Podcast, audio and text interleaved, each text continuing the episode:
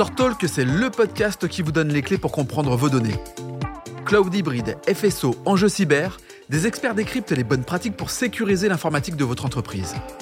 StoreTalk, un format proposé par StoreData. Épisode 6. Connaissez-vous vos données? Bonjour à tous les deux et bienvenue dans ce nouvel épisode de Store Talk, le podcast qui donne les clés pour comprendre vos données. Alors dans cet épisode, nous allons parler de la gouvernance des données et pour cela, je suis bien entouré. Je suis avec euh, Jérôme Cambesed, responsable conseil chez Store Data. Bonjour Jérôme. Bonjour Laurent. Et puis euh, pour nous accompagner, Alexandre Paty, Channel Sales Engineer chez Comvolt. Bonjour Alexandre. Bonjour. Bon, alors on connaît un peu mieux euh, Store Data depuis maintenant quelques épisodes. Par contre, je suis assez curieux de découvrir Comvolt. Alexandre, est-ce que tu peux nous présenter cette société en deux, trois mots, s'il te plaît Bien sûr. Donc Commvault, c'est une euh, solution de gestion des données. On est leader dans la protection de la donnée depuis un peu plus de dix ans. Et on va vraiment aller au-delà en fait de la, de la, protection de la donnée euh, simple, de faire juste de la sauvegarde et de la restauration. Mhm. On va accompagner le client dans une meilleure connaissance euh, de ces données pour pouvoir notamment réduire les risques en cas d'attaque. D'attaque. Mais justement, c'est le thème de ce podcast. Alors, je vous propose de commencer par une note de contexte, puisque la place du cyber dans les entreprises n'a jamais été aussi grande. Hein. on le voit, il y, a, des salons, il y a des fréquentations de plus en plus importantes, il y a des entreprises qui prennent à bras le corps en fait ce, sujet. Et lorsque les attaquants bloquent l'accès à des données, bah, l'entreprise peut être mise complètement à l'arrêt, avec parfois des dommages irrémédiables. Alors, cela m'amène quand même à, deux questions. Comment se présentent les, les malwares? Et puis la deuxième, on y répondra juste après la première, évidemment. Quelles sont les données les plus souvent recherchées par les attaquants? Jérôme, euh, comment se présentent les, malwares? Alors euh, aujourd'hui, les, les, malwares présentent essentiellement sous la forme de, ransomware, en fait, d'outils qui vont euh, malveillants évidemment, qui vont chiffrer les données chez, chez, les clients. Donc nous, on observe depuis quand même quelques mois, années maintenant, en fait, énormément de clients qui sont qui sont touchés par ces ransomware. Euh, le principe, c'est globalement de s'introduire euh, dans le système d'information d'une entreprise et puis de se cacher un petit peu. Ça commence par ça, et puis de chiffrer les données dans le but de ensuite bah, les soustraire, puis de faire payer une rançon pour les récupérer pour ces entreprises.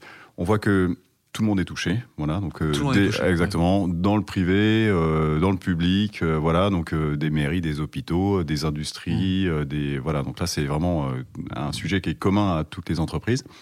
Et les données qui sont ciblées, bon, globalement, c'est essentiellement des données confidentielles ou avec de la valeur pour les entreprises. Mais voilà, exactement. Mais bon, on s'aperçoit que finalement, bah, toutes les données ont quand même une valeur dans les entreprises, ou pratiquement tout, et que en général, euh, le résultat, c'est quand même de chiffrer euh, tout ce que tout ce qui va pouvoir être trouvé. Hmm. Et euh, pour quelqu'un qui va vouloir recevoir une rançon, bah, le plus il a chiffré de données, le plus il peut récupérer d'argent. Exactement. Ouais, Voilà. Et puis on voit que ça peut se chiffrer en, millions d'euros. voilà. Une question juste pour alimenter ma curiosité.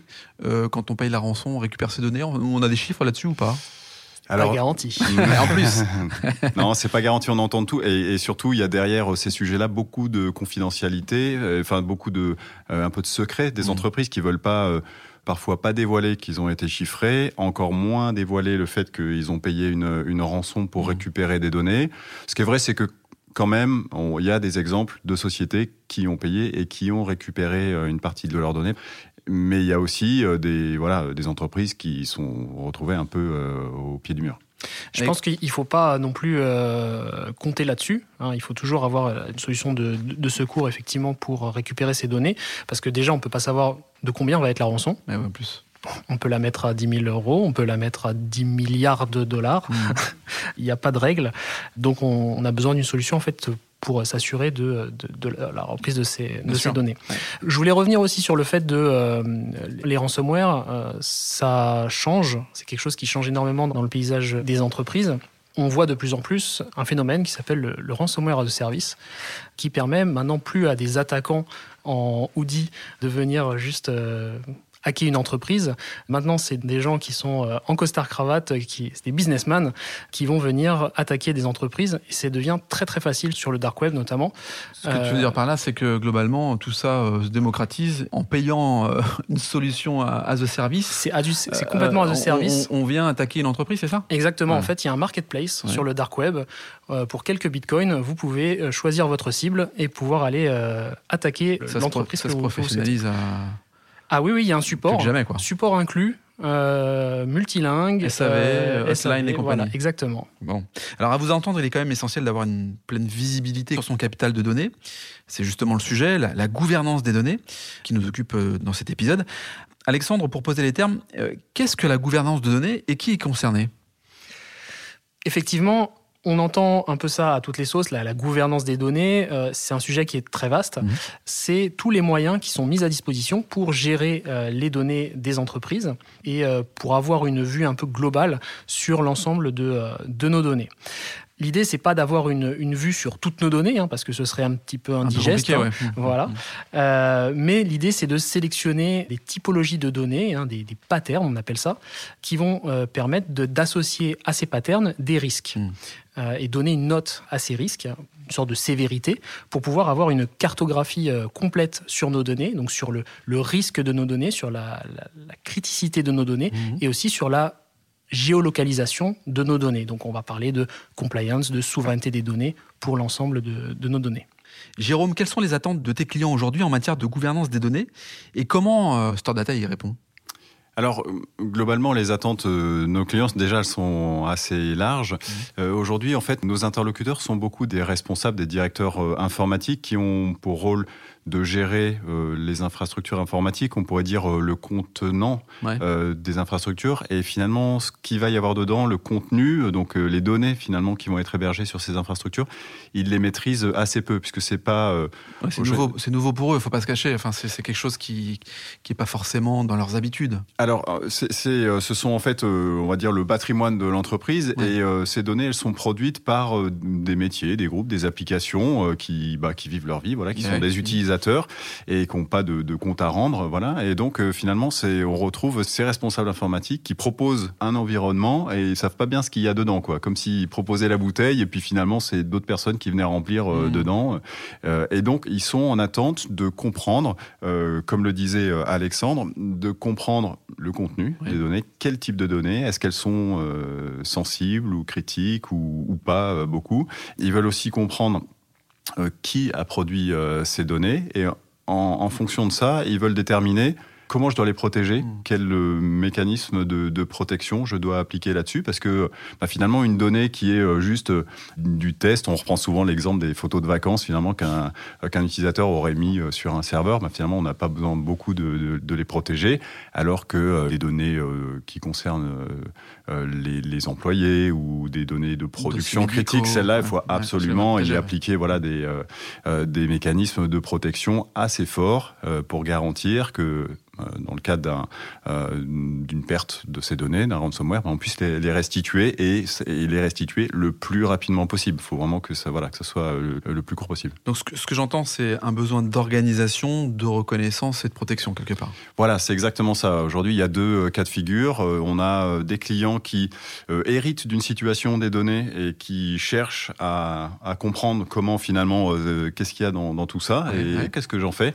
Et puis, on a euh, des clients qui anticipent un peu ces sujets-là en disant, bah, avant que tout le monde vienne mettre euh, les données n'importe où, on va fixer des règles, et c'est aussi ça la gouvernance, c'est euh, établir des règles pour dire, pour ce type de données, on va euh, les mettre à cet endroit, on va leur appliquer ces types de protection. Euh, Pour tel autre type de données euh, qui est moins importante, je vais les mettre sur un des supports qui sont moins coûteux, Mmh, moins mmh, performants. Euh, Pour d'autres, et c'est un des sujets qu'on retrouve très souvent, je peux éventuellement même les mettre dans le cloud sur des, ou sur des plateformes que, que je maîtrise un peu moins. Voilà. Mais pour ça, c'est des règles qu'on fixe en amont. Et ensuite, voilà. on Donc, il y, a, y un vrai choix stratégique en fonction de la de l'importance des données qui nous amène à faire des choix en fonction de l'importance euh, capitale d'une donnée ou d'une autre. Alors, Alexandre, euh, si on fait un focus sur euh, Commvault, j'imagine qu'il faut être plus fort que les hackers, avoir un coup d'avance. Quelles sont les solutions aujourd'hui que Commvault propose justement pour avoir ce coup d'avance? Justement, comme le disait, euh, comme le disait Jérôme, l'idée c'est de bien connaître ces données déjà pour pouvoir connaître la criticité des données. Mhm. Est-ce que sur cette application métier, je peux me permettre de perdre une heure, euh, peut-être un peu moins, 30 minutes, 5 minutes Je ne peux pas me permettre de perdre plus de temps que Oui, ça parce que sur, là, sur par- mes données. On parle bien de business, quoi. On parle de business, on parle d'argent qui est Perdu. Qui, qui est perdu. Mhm. On va mettre en place des, donc des solutions en fonction des, de, de ces besoins. On appelle ça le RTO, Mhm. hein, c'est le Recovery Time Objective. C'est donc le, le temps de reprise d'activité en cas de attaque, perte de données. Donc on va positionner ce RTO sur nos différents workloads. Et l'idée, en fait, c'est euh, donc d'avoir des technologies qui permettent de restaurer rapidement les, données, mais c'est pas suffisant. Aujourd'hui, la restauration, elle, est, euh, elle ne suffit plus à la reprise d'activité. Euh, l'idée, c'est aussi de dire, bah voilà, en combien de temps je me rends compte de mon attaque, en combien de temps je fais l'inventaire hmm. de mes données et je me rends compte que j'ai perdu des données, je n'ai plus accès à mes données et je clique sur le bouton pour restaurer. Rien que ça, en fait, c'est déjà un temps précieux qui va être perdu euh, par l'entreprise. Donc l'idée, c'est de grappiller un petit peu sur, euh, sur ce temps, pour pouvoir euh, bah, voilà, gagner du temps dans la reprise d'activité. Alors comment on va faire concrètement chez, chez, Comvolt on a une solution, donc, Comvolt Data Governance, qui permet donc d'analyser les données, mieux connaître ces données. Euh, lorsque vous êtes un client comme Volt qui fait de la sauvegarde et de la restauration, vous avez forcément inclus la capacité en fait de monitorer vos workloads. Donc dès qu'en fait on va avoir un agent qui va être positionné sur la VM, on va avoir deux mécanismes qui se mettent en place automatiquement. Un premier mécanisme, c'est un mécanisme de honeypot. Donc c'est tout simplement un fichier de l'heure qu'on positionne sur la machine. Le pot de miel. C'est exactement, c'est un mmh. pot de miel. Si jamais ce, ce fichier est modifié, supprimé, voilà, altéré, euh, ça alerte tout de suite euh, un administrateur pour pouvoir prendre des actions le plus rapidement possible. Ok, très clair. Deuxième chose qui se met en place automatiquement, c'est le scan en temps réel des données. Ça, ça permet vraiment euh, d'avoir un monitoring sur les données et d'alerter en cas d'anomalie. Alors une anomalie, c'est quoi? C'est ça va être euh, euh, une suppression massive d'un seul coup de beaucoup de fichiers. Alors ça se base sur du sur du machine learning pour pas avoir trop de faux positifs, euh, mais ça permet voilà de, récupérer ces, données d'anomalies et d'alerter le plus rapidement possible les données. On travaille encore beaucoup là-dessus. notamment, on a fait l'acquisition il y a très peu de temps d'une société qui s'appelle Trapix. Mm-hmm qu'on commence à intégrer à notre, à notre portfolio, qui s'appelle le Metallic euh, Threatwise, et qui permet donc de faire de la cyberdéception, qui permet notamment de piéger euh, les hackers pour pouvoir encore gagner du temps pour réagir en cas d'attaque. J'entends deux choses. J'entends gagner du temps et anticiper, en fait. C'est un peu ça, Jérôme? Oui, je pense que c'est globalement ce que nos, nos, clients cherchent à faire. Euh, voilà, ce, dans le cas où ils se retrouvent dans la, la situation malheureuse de ne plus pouvoir euh, rendre le service qu'ils doivent rendre, c'est ça qu'ils cherchent à faire. Et je compléterai aussi en disant que euh, nos clients cherchent à mettre, ils investissent en fait du temps, de l'argent dans des solutions qui vont leur permettre justement de, de parer à ça. Mais globalement, et c'est en ça qu'on les accompagne, ils cherchent à le faire là où c'est nécessaire, là où c'est utile, sur des données, des contenus qui sont voilà où il faut investir pour les protéger. Bon moment, bon endroit. Voilà, exactement, et ne pas euh, investir dans de la protection pour des, des choses qui ont moins d'utilité. très clair. Ben merci Jérôme, merci Alexandre d'avoir participé à Store Talk, le podcast de Store Data. Merci. merci. Merci d'avoir écouté cet épisode.